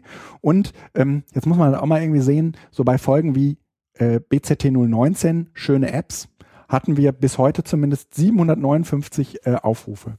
gut, das ist im Vergleich zu dem, was wir von, ähm, von YouTube und Co. kennen, äh, relativ, sind das relativ geringe Zahlen. Für uns, die jetzt, sagen wir mal, so podcasten und irgendwie wissen, wir haben da draußen offensichtlich ein Publikum, was über die Leute, die wir kennen, hinausgeht. Also ich glaube, wir uns hören mehr Leute als die, die wir kennen. Und unterstelle ich mal. Und äh, die, solche Zahlen weisen halt einfach darauf hin. Ansonsten würde ich sagen, haben wir so im Schnitt äh, immer so zwischen 500 und 600 Hörer pro Folge. Ähm, und da muss man auch dazu sagen, äh, das ist äh, wie überall im digitalen Longtail so, ähm, je länger man wartet, umso mehr hören unsere Folge, auch die Älteren. Wenn man regelmäßig pusht. Wenn man regelmäßig Weil, pusht. Okay. Also das. So, und jetzt kann man in diese einzelnen äh, Folgen reingehen, also Episoden, und äh, kann sich sozusagen anzeigen lassen, ähm, Welche Kapitel gehört worden sind? Ja, äh, genau. Nee, das geht doch nicht. Solche Sachen. Also zum Beispiel. Nein, unter welchen? Ähm, über welche Ressource kamen die Leute? Ne? Da sieht man jetzt auch, 85 Prozent kommen über das Feed. Den Feed und holen MP3. Das finde ich sehr, sehr gut. Also diese ganze ja. Geschichte äh, bietet ihr auch. Alles mhm. klar, MP3. MP3. Und Mobile. Safari. Genau. Ähm, Moment, welche? Das ist dann Mobile, Safari? Mobile, Safari? Podcast Client heißt, Mobile so. Safari heißt dann wahrscheinlich die Podcast-App von. Ja, genau. Genau. Okay. Genau. Das ist die. Bei manchen lässt es sich offensichtlich, also sagen wir mal so, es gibt offensichtlich eine Reihe von Menschen, die das Mobil äh, über den Browser bei uns auf der Webseite hören. So erkläre ich mir Das Mobil könnte Safari, aber auch die Pod, ja, es kann aber auch die iOS-App iOS sein. Das meine ich, die Podcast-App Podcast sein. Ähm, ja. Liegt das daran, dass du da hauptsächlich veröffentlicht hast? Das meistens wird daran Montag, Dienstags, also, die, also die, Tag der Woche. Der, der, der, wir haben beim Montag 38 Prozent äh, Download-Raten. Das liegt aber garantiert daran, okay. ja, dass ich vor allen Dingen montags veröffentliche. So, ähm, man, man kann jetzt, sei siehst du so in diesem Zeitverlauf so ein bisschen äh, auch sehen, ähm, ja, jetzt äh, mach mal hier hoch. Man kann auf jeden Fall hier in diesem Zeitverlauf sehen, dass es so eine schöne Kurve gibt. Mhm. Ja. Äh, das ist, äh, finde ich, äh, relativ interessant. Ähm, also das sind halt am Anfang äh, relativ viele und dann, dann werden es immer, werden's immer weniger. Man kann sich jetzt auch hier diesen, diesen Zeitlauf, den Zeitraum kann man jetzt, ne, hier siehst du das so ein bisschen verändern. Das ist schon ziemlich schick gemacht. Also abgesehen von äh, schick gemacht, äh, hat sich, haben sich da irgendwie auch Leute jetzt, äh, wie ich finde, sehr massive Ge Gedanken gemacht. Ähm, relativ viele Leute hören uns über Instacast, das ist so ein, so ein iOS-Client. Äh, Downcast äh, hören auch einige. Beyond Pod, das sind die Leute, die uns über Android hören. Ja, äh, vornehmlich werden wir über 31 Prozent über äh, iOS gehört, 21 Prozent Android und 19 Prozent Mac, 4 Prozent Windows-Nutzer. Ne? Unsere Hörerschaft ist mir sympathisch. Ja, ähm, da, das liegt aber auch so ein bisschen daran, weil ja, wir natürlich Thema. umgekehrt äh, pushen äh, in Richtung iOS-Zeug. Ne? Ähm, 9,2 Downloads per Day, das liegt natürlich so ein bisschen daran, dass ähm, die Frequenz, die wir das ist die, das, das mit, das ist die, das ist so der, der mittlere Download-Kram. Äh, ne? Also normalerweise ähm, liegt das jetzt, wenn man nur die letzten drei Wochen nehmen würde, deutlich niedriger. Ne? Aber dadurch, dass das ja, ermittelt wird mit ja Genau, also äh, die, äh, da, da, ich finde das äußerst. Das, ich erinnere mich gerade an deinen, deinen Workshop, ich glaube, da hatten wir gerade angefangen. Mhm. Äh, Ilmenau. Da hast du erzählt, äh, wie man die Dinge online stellt und wie man die Kapitelmarken reintun kann und ja. all diese Geschichten. Das war ja, glaube ich, auch schon mit dem Podlove, mhm. aber es war ungleich komplizierter als heute. Ja. Und es war aber selbst mit dem Podcast, äh, Podlove äh, Publisher schon ja angenehmer als ja. davor. Ja. Also was sich da einfach dann auch in den letzten vier Jahren, drei Jahren getan hat. Es steht noch ein wesentliches Versprechen vom letzten Workshop aus. Und das ist der neue Player. Also sie wollten immer einen einbettbaren Player zur Verfügung stellen. Ich glaube, dass das die Downloadzahlen auch mal nochmal äh, potenziert, wenn man das halt einfach irgendwie auf verschiedenen Plattformen, ähm, sagen wir mal, distru distribuieren könnte. Mhm. Das, das geht halt äh, im Moment nur schwer. Äh, richtig, aber die Entwicklung, die Potlove im Laufe der letzten ähm, zwei Jahre hingelegt hat, ist echt. Als Community-Projekt, das darf man halt nicht ja, ja, vergessen, das ist ja, echt gut. Sehr schön. Ja, das äh, der kurze Exkurs zu Potlove. Ähm, jetzt würde ich ganz gerne mit dir äh, über das Thema neues MacBook sprechen. Es gab ja irgendwie die, äh, die, die, äh, na, die Keynote von, mhm. ähm, die äh, Apple gelauncht hat und haben da neue Produkte vorgestellt, unter anderem neues MacBook. Es gab dazu ja relativ wenig Leute, die sich überhaupt dazu verhalten haben. Ich habe auch irgendwie über, überlegt, ob das ein Gerät für mich ist und habe eigentlich, obwohl ich das Gerät sehr an sich sehr, sehr geil finde, äh, nach zwei Minuten Überlegen klar gehabt, dass die ja wohl einen Arsch offen haben. Wie kann man denn, wie kann man denn bitte irgendwie den ähm, Käufer so für dumm verkaufen und ein Gerät verkaufen, das nur noch einen, einen einzigen Anschluss hat? Geil, also, oder? Ich finde es total super. Arschloch. Natürlich findest du das wieder gut. Nein, das ist, also das ist, das ist doch das iPad, das, das, ähm, Exakt. Endlich, das, Mac, endlich das, das iPad gewordene MacBook. Ja, perfekt, endlich. Weil, also, oder in der Garage erstmal noch ein bisschen. ich meine, der macht das du hast, echt. Du hast einen, du hast einen Anschluss. Das ist dann auch noch ein, ein, ein Anschluss, der eigentlich als Datenübertragungsanschluss daherkommt, der aber gleichzeitig eben auch dafür genutzt werden kann, dass man das Gerät darüber lädt. Genial, ja? oder? okay, Entschuldigung, ja? mach jetzt weiter. Ich, wie kann man bitte so ein Gerät überhaupt seinen Käu seiner Kau Käuferschicht vorschlagen. Also wie kann man das ernsthaft in die, als produktives, bei dem iPad habe ich mich schon gewundert und die meisten Käufer sind auch darauf reingefallen und haben gedacht, das iPad, hm, kaufe ich mir jetzt einen Laptop oder kaufe ich mir doch lieber direkt ein iPad und so. Und die, die, die, die, die Leute haben es beim iPad schon nicht geschnallt, dass, dass, dass das iPad keinesfalls ein, ein Laptop ersetzt, sondern maximal dafür da ist, ähm, uns in einem bestimmten Segment das digitale Leben, was weiß ich, angenehmer oder schöner zu machen, um es mal auf den Punkt zu bringen. Aber ein Laptop, ja, mit einem Anschluss, da, das ist. Das ist ja so bekloppt wie ein Telefon mit einem Anschluss. Nee, ein, ein, ein, ein, ein meine Güte, ich kriege mich gar nicht ein. Ein Laptop mit einem Anschluss, weißt du, wie das ist?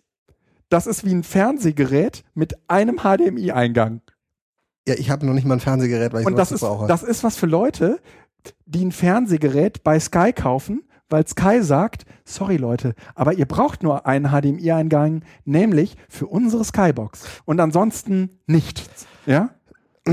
Aber all die Leute, die sagen, sorry, ich habe vielleicht auch noch ein was was ich, einen Festplattenrekorder, keine Ahnung, altmodische Dinge wie äh, ein, ein, keine Ahnung, ein Google Chrome Stick oder sowas, ja? Die sind jetzt alle am Arsch. Der Google Chrome Stick läuft über WLAN. Was Meine Festplatte läuft über WLAN. Meine Drucker laufen über WLAN. Mein Internet läuft über WLAN. Was Meine Maus läuft über Bluetooth. Was, wofür brauche ich denn Was machst du bitte mit einem MacBook mit einem Anschluss? Wenn du lädst, dann kannst du damit nichts anderes Aber machen. Aber mal anders. Was mache ich mit diesen Anschlüssen an diesem MacBook? Außer dem Anschluss, wo ich das Stromkabel reintue. Ich nutze die doch nie. Doch. Wofür denn? Ja, um zum Beispiel Daten äh, auf eine Festplatte zu sichern. WLAN. Ich habe ich hab keine, ich habe keine, also erstens, mein Backup läuft über R, WLAN.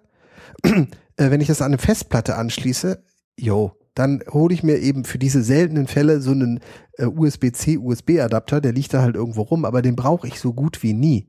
Da verzichte ich gerne auf Millimeter Gehäusedicke, um nicht ständig, also das so. ist doch ein Chromebook jetzt, was sie, was sie da gelauncht Exakt, haben. Genial. Von Apple. Also, ich finde es äh, total lustig, wenn sich die Leute aufregen. Ähm, weil das ist, da, das ist so, ähm, als wenn Apple jetzt das Gerät vorgestellt hätte, was sich alle kaufen müssten und man würde sich darüber aufregen, dass man das jetzt kaufen muss. Es ist ja nee. alles marktwirtschaftlich und wenn du das äh, nicht möchtest, dieses Spartenprodukt MacBook, dann gibt es daneben noch das Air und das Pro.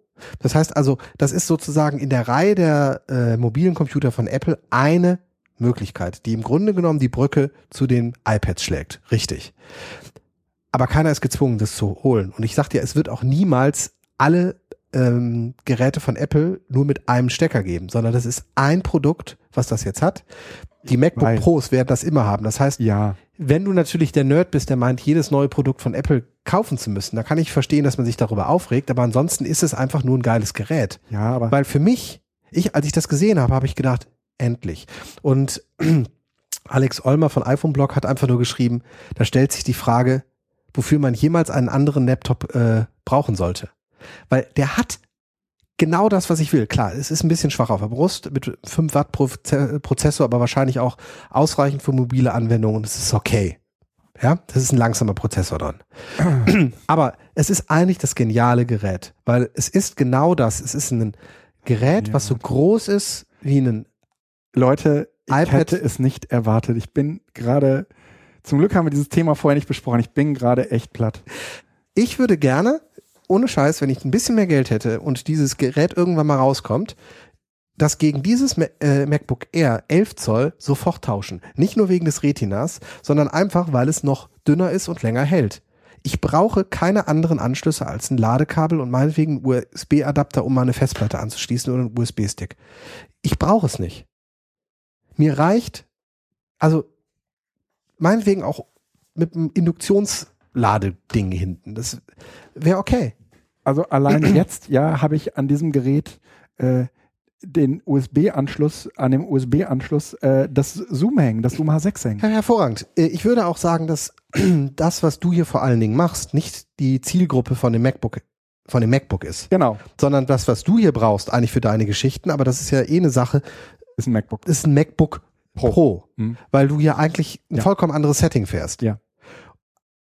Ich nutze es aber in der Schule. Ich nutze es vor allen Dingen als Inputmaschine. Ich nutze ja. es als Präsentationsmaschine. In der Schule haben wir die ähm, äh, Apple TVs. Das heißt, ich brauche noch nicht mal ein Kabel für diesen Beamer-Gedönse. Das läuft alles WLAN. Und warum soll ich dann ständig ja, ja. So, so Löcher ja. an den Seiten mitschleppen. Für solche Zusammenhänge und für solche Zielgruppen ist das wahrscheinlich auch toll. Genau. Und es ja. ist ja eben nicht, Apple hat nicht gesagt, das aber, ist das Laptop ja. für euch alle. Aber als ich gerantet habe, habe ich äh, gefragt, ob das ein Gerät für mich sei. Ja. Und diese, äh, diese Frage kann ich ganz klar mit Nein beantworten. Und ich glaube sogar, es ist auch ein Gerät für dich, aber es ist eben nicht das Gerät für dich. Also es ist quasi ein Zweitlaptop. Ja, ja. Weil das, was du brauchst, ist hier als äh, Podcast, Produktionsmaschine, brauchst du eins mit, ja. mit USB und meinetwegen dann auch, um die Podcasts zu sichern. Aber ansonsten, alles, was du damit machst, reicht eigentlich ein vernünftiges Keyboard mit einem vernünftigen Display aus, um die Sachen zu machen. Und du freust dich über jede 100 Gramm, die du nicht mitschleppen musst. Oh Mann. Ja, nee. Also ich habe ne, äh, jetzt auch dann so in diesen ganzen konkreten Überlegungen gedacht, das MacBook Pro, dem haben sie auch so ein kleines ja, Update ja. verpasst, ne? Äh, zumindest irgendwie was, was äh, das Trackpad ähm, äh, angeht. Und auch der Prozessor ist Und, schneller. Ja, ja. ja.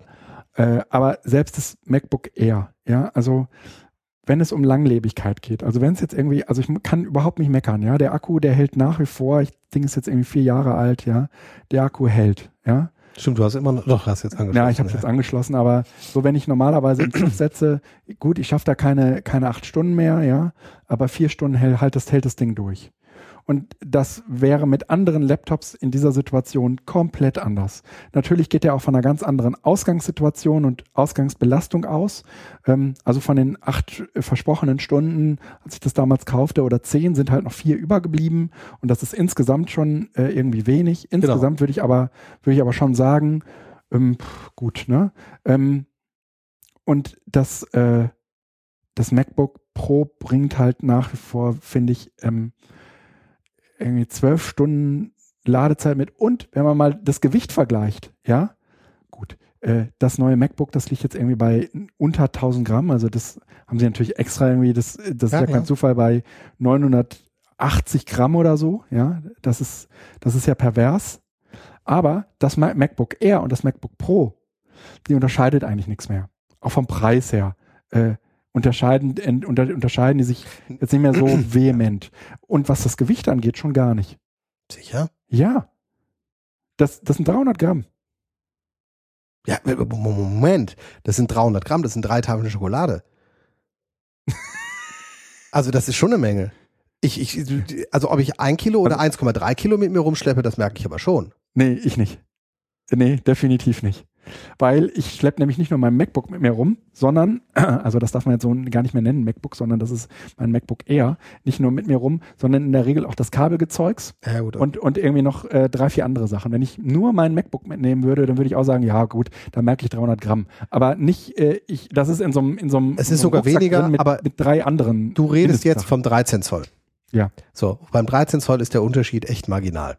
Ich halte aber auch das 13 Zoll MacBook Air bis auf das bisher beste Bild-Display, weil es ein relativ kleines Display hochauflösend hatte, mhm. eh für ein suboptimales Gerät. Weil wenn ich schon so ein großes Gerät mitnehme, dann meinetwegen auch 150 oder 200 mhm, genau. Gramm mehr und dann voll ausgestattet. Ja. Aber das interessanteste, attraktivste MacBook Air war eh immer das 11 Zoll. Das, das hat eine neue Klasse gehabt. Mhm. Das 13er ist ein nettes Gerät, mhm. stylisch, mhm. aber die Frage kann man sich durchaus stellen, warum dann nicht direkt ja. ein Pro? Ja. Weil so viel Unterschied ist das nicht. Ja. Aber ich rede halt vom äh, 11er und deine äh, Maßgröße ist das 13er. Dann ja. ist das ein, sicherlich unterschiedlich. Ja. naja, wie auch immer, ähm, ich äh, kann auch dem für Bildungszwecke jetzt überhaupt nichts abgewinnen. Ja? Da kannst du keinen Mackie anschließen, nix. Ja? ja. Also alles, was man, sagen wir mal das so. Das will ja auch Apple nicht. Na, natürlich will das Apple nicht, aber das ist aus meiner Sicht ist das natürlich irgendwie eine nachvollziehbare Firmenpolitik. Ja? Ich glaube, dass es da echt einfach. Aber um, sag mal, für, für, für diese Maker-Bildungsidee, ja, ist das Gerät nicht gemacht. Es ist letzten Endes aber bei Apple back to the woods. Die wollten nie einen Computer zum Basteln haben. Die ersten Macs, die Classics, beziehungsweise die, die SEs äh, unter die 512K, die hatten so gut wie keine Anschlüsse. Mhm. Und ähm, eigentlich ist das auch eine gute Entwicklung. Es muss halt beides irgendwie gehen, es muss mhm. für beides was angeboten werden, aber wenn ich äh, jemand, also das, das, das Schöne am iPad ist ja, und warum, warum das auch so erfolgreich ist, glaube mhm. ich, man kann wenig mit falsch machen. Ja. Ich habe in der, wenn ich in der Schule diese Dinger verteile und stelle mir vor, wir hätten da Geräte, die meinetwegen genauso dick sind mhm. und an der Seite 15 verschiedene Anschlüsse mhm. hätten. Mhm. Was meinst du, wie lange es dauert, bis da Papier drin ist, bis ja, da Kaugummi ja. drin ist, ja. bis da irgendjemand irgendwas reingesteckt hat, weil das versucht, dann den falschen Stecker in das falsche gesteckt hat, dann gibt es einen Kurzschluss und all diese Geschichten. Und man braucht es alles nicht. Das heißt, die, die, eine Kaffeemaschine könnte man auch fernsteuern und an der Kaffeemaschine könnte man auch einen Temperatursensor dran machen und könnte man einen Temperaturregler dran machen und einen Wasserhärtetester und alles. Aber die Kaffeemaschinenhersteller sagen sich, äh, die Leute wollen damit Kaffee machen.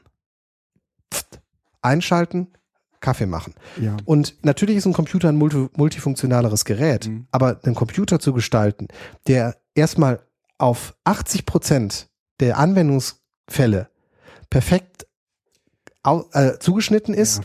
und dem, für den Rest gibt es da noch andere Sachen. Ja, finde ich absolut legitim. Ich finde es ein gutes Gerät. Der ist es ja auch nicht umsonst als Design-Laptop jetzt eingeführt. Vom Preis her liegt es ja über dem MacBook äh, 13 Zoll. Mhm. Das heißt, es ist auch mit einer ganz klaren Ausrichtung auf Design, Luxus mhm. und wieder was Besonderes. Ja. Und ich finde, es ist legitim. Und ich habe leider nicht genug Geld und es ist noch nicht verfügbar. Ich finde es furchtbar. Ganz furchtbar. Gut. Äh, wir haben noch ein paar Themen kommen jetzt zur Kategorie Schöne Apps. Du hast was Tolles mitgebracht. So Infoflyer auf Papier. Ja, genau. Die äh, App heißt Utopolis, Aufbruch der Tiere. Und ihr werdet äh, zu Recht fragen, warum stellen wir euch Spiele vor, wenn es doch um Bildung geht? Tja, weil das ganz gut äh, reinpasst. Erstens in das, was wir zu den Labs ganz, ganz am Anfang erzählt haben. Und zweitens äh, sagen wir mal, das, was ich im Zusammenhang mit der politischen Bildung gerade so, so eh schon länger überlege, nämlich ähm, halt natürlich irgendwie diesen ganzen negativen Gamification-Beigeschmack, aber äh, grundsätzlich ähm, haben Spiele ja darüber hinaus auch erst einmal immer etwas Faszinierendes. Und dieses Spiel funktioniert äh, so, ähm, dass es im Prinzip eine Art Simulation ist, Lab, wie auch immer, äh, wo ähm, sich verschiedenste Leute entweder auf Android oder auf iOS-Basis diese App runterladen und zu einer Gemeinschaft zusammenschließen. Und innerhalb dieser Gemeinschaft gibt es jetzt unterschiedliche Typen von Tieren, nämlich den Wolf, das Eichhörnchen, die Spinne, das Wildschwein und den Hirschkäfer. Und Aber die sehen alle ein bisschen abgefahren nach ja, äh, Blizzard äh, genau. Rollenspiel Gedöns genau, aus. Ja, genau. Und äh, alle diese Tiere haben unterschiedliche Fähigkeiten. Eine Gemeinschaft wird nicht überleben können, wenn sie äh, alle ein und dasselbe Tier wären. Äh, und jetzt muss man sich halt überlegen, wie diese Gemeinschaft überleben kann. Also diese Gemeinschaft bekommt immer so Aufgaben gestellt und muss dann immer diese Aufgaben auch äh, erledigen. Da gibt es dann unterschiedliche ähm, Tiere, die das besser oder schlechter können. Und manchmal ist es eben auch nötig, dass man als Tier mal einen Schritt zurücktritt, um in einer bestimmten Phase anderen die Möglichkeit zu geben, diese Aufgabe besser zu erfüllen als man selber.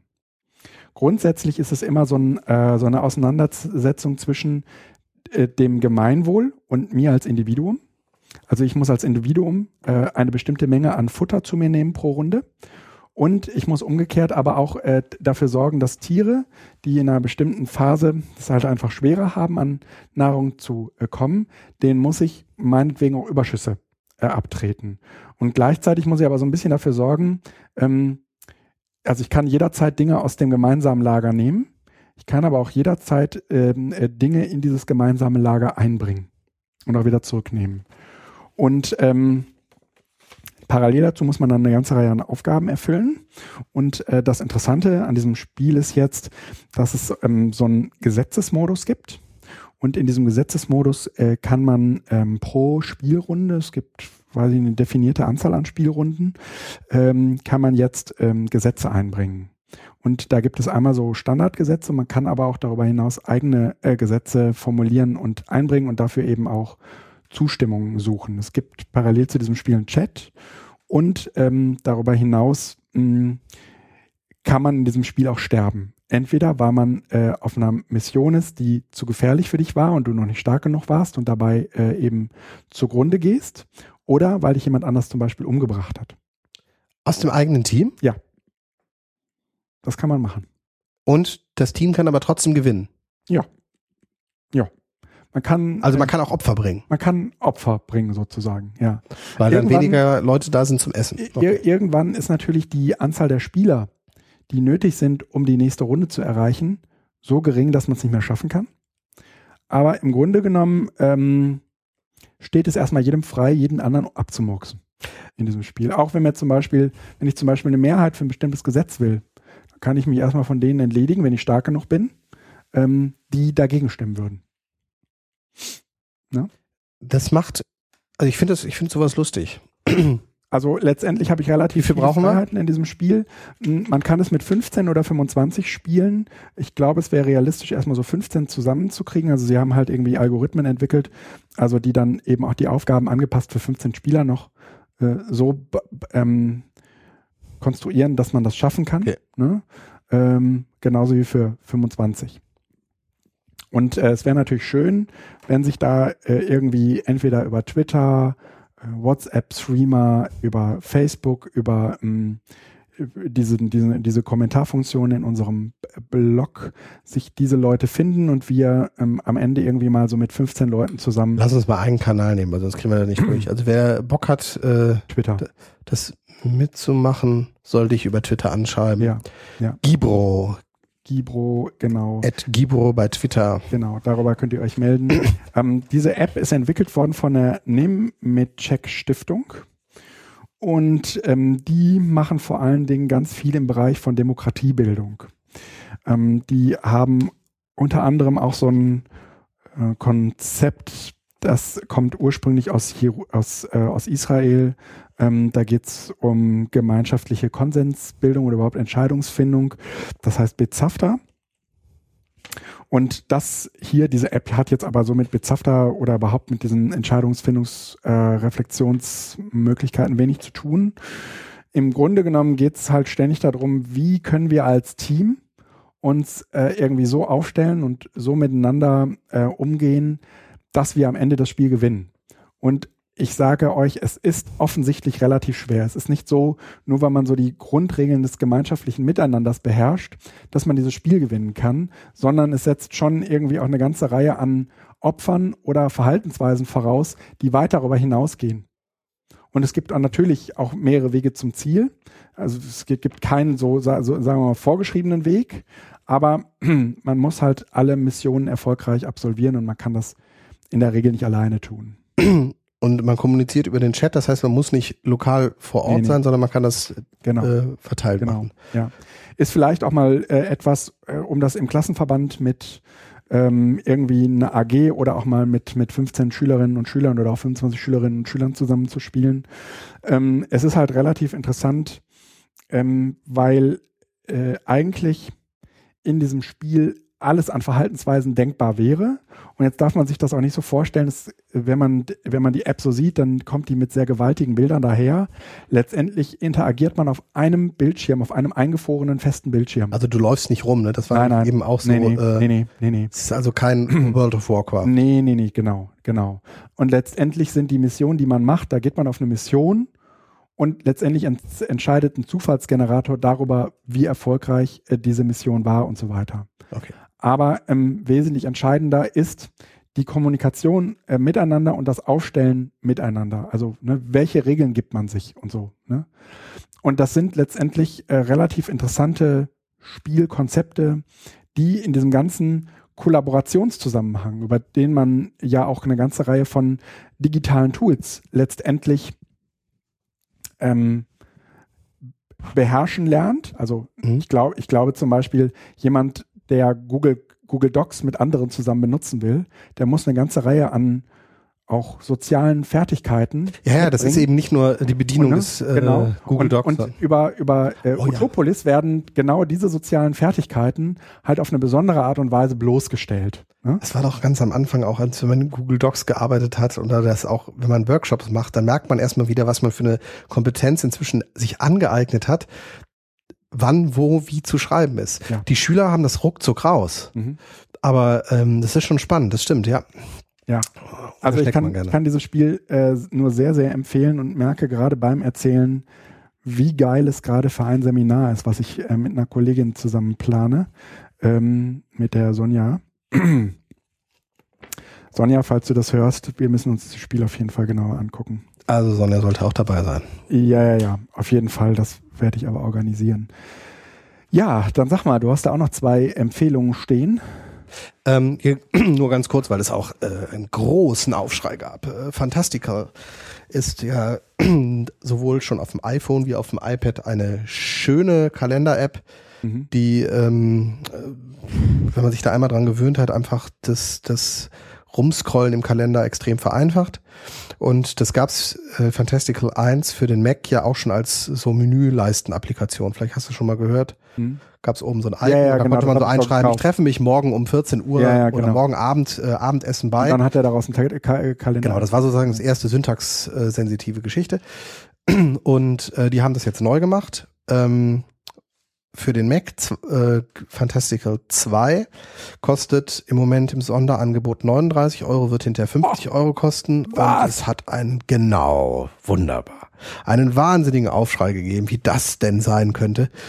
Und ähm, ich verstehe das auch wieder nicht, weil keiner zwingt jemanden, diese App zu holen. Äh, ich glaube, dass die meisten, die nicht meckern, sie sich einfach holen und zufrieden sind.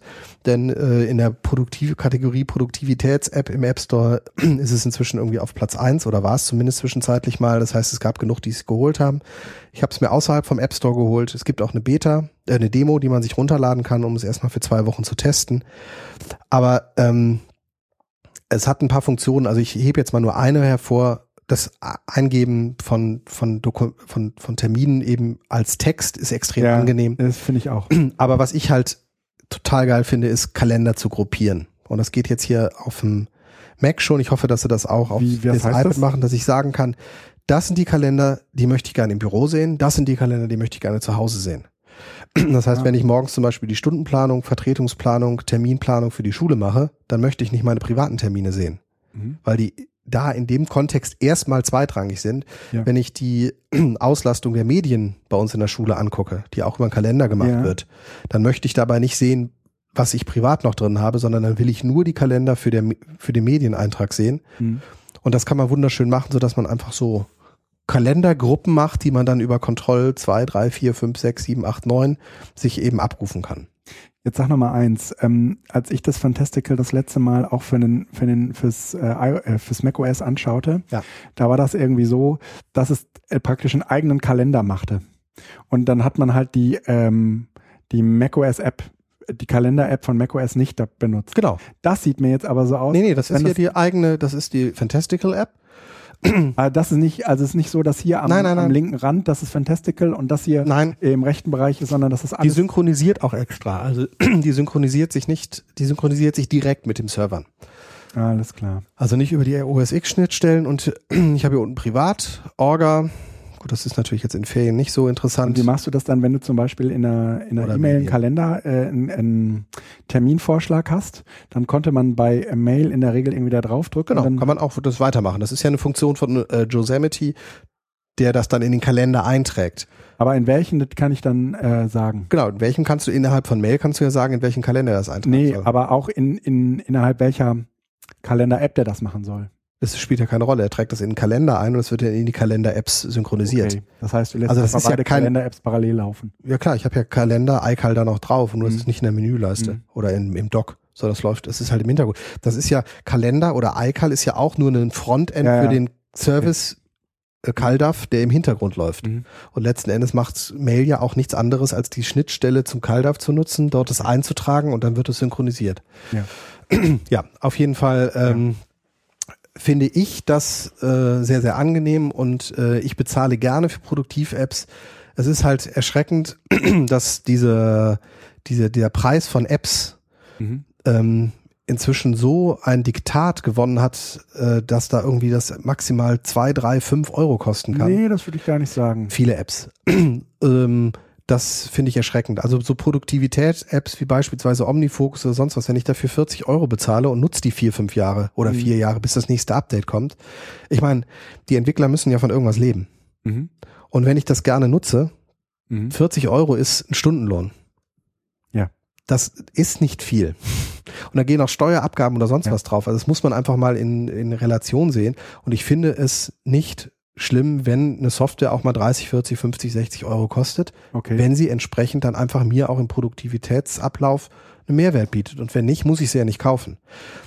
Im Gegenteil, wenn ich nur eine App für ein, zwei Euro habe, ist sie vielleicht cool und ich kann sie jetzt mal nutzen, aber ich kann eigentlich oder ich sollte eigentlich meinen Produktivitätsablauf nicht darauf aufbauen, weil der Entwickler kann das nicht nachhaltig machen.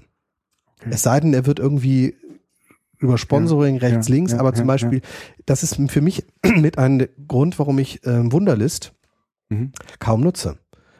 Weil für mich es nicht klar ist, wie das nachhaltig funktionieren soll. Die haben ja immer irgendwie wieder äh, Runden, wo sie dann Geld einsammeln oder sowas, aber da ist keine Perspektive. Evernote ist anders. Da zahle ich für. Ja. Die haben auch ein Freemium-Modell, aber ich zahle dafür und habe damit eine gewisse Verlässlichkeit, dass das auch in zwei Jahren noch da ist.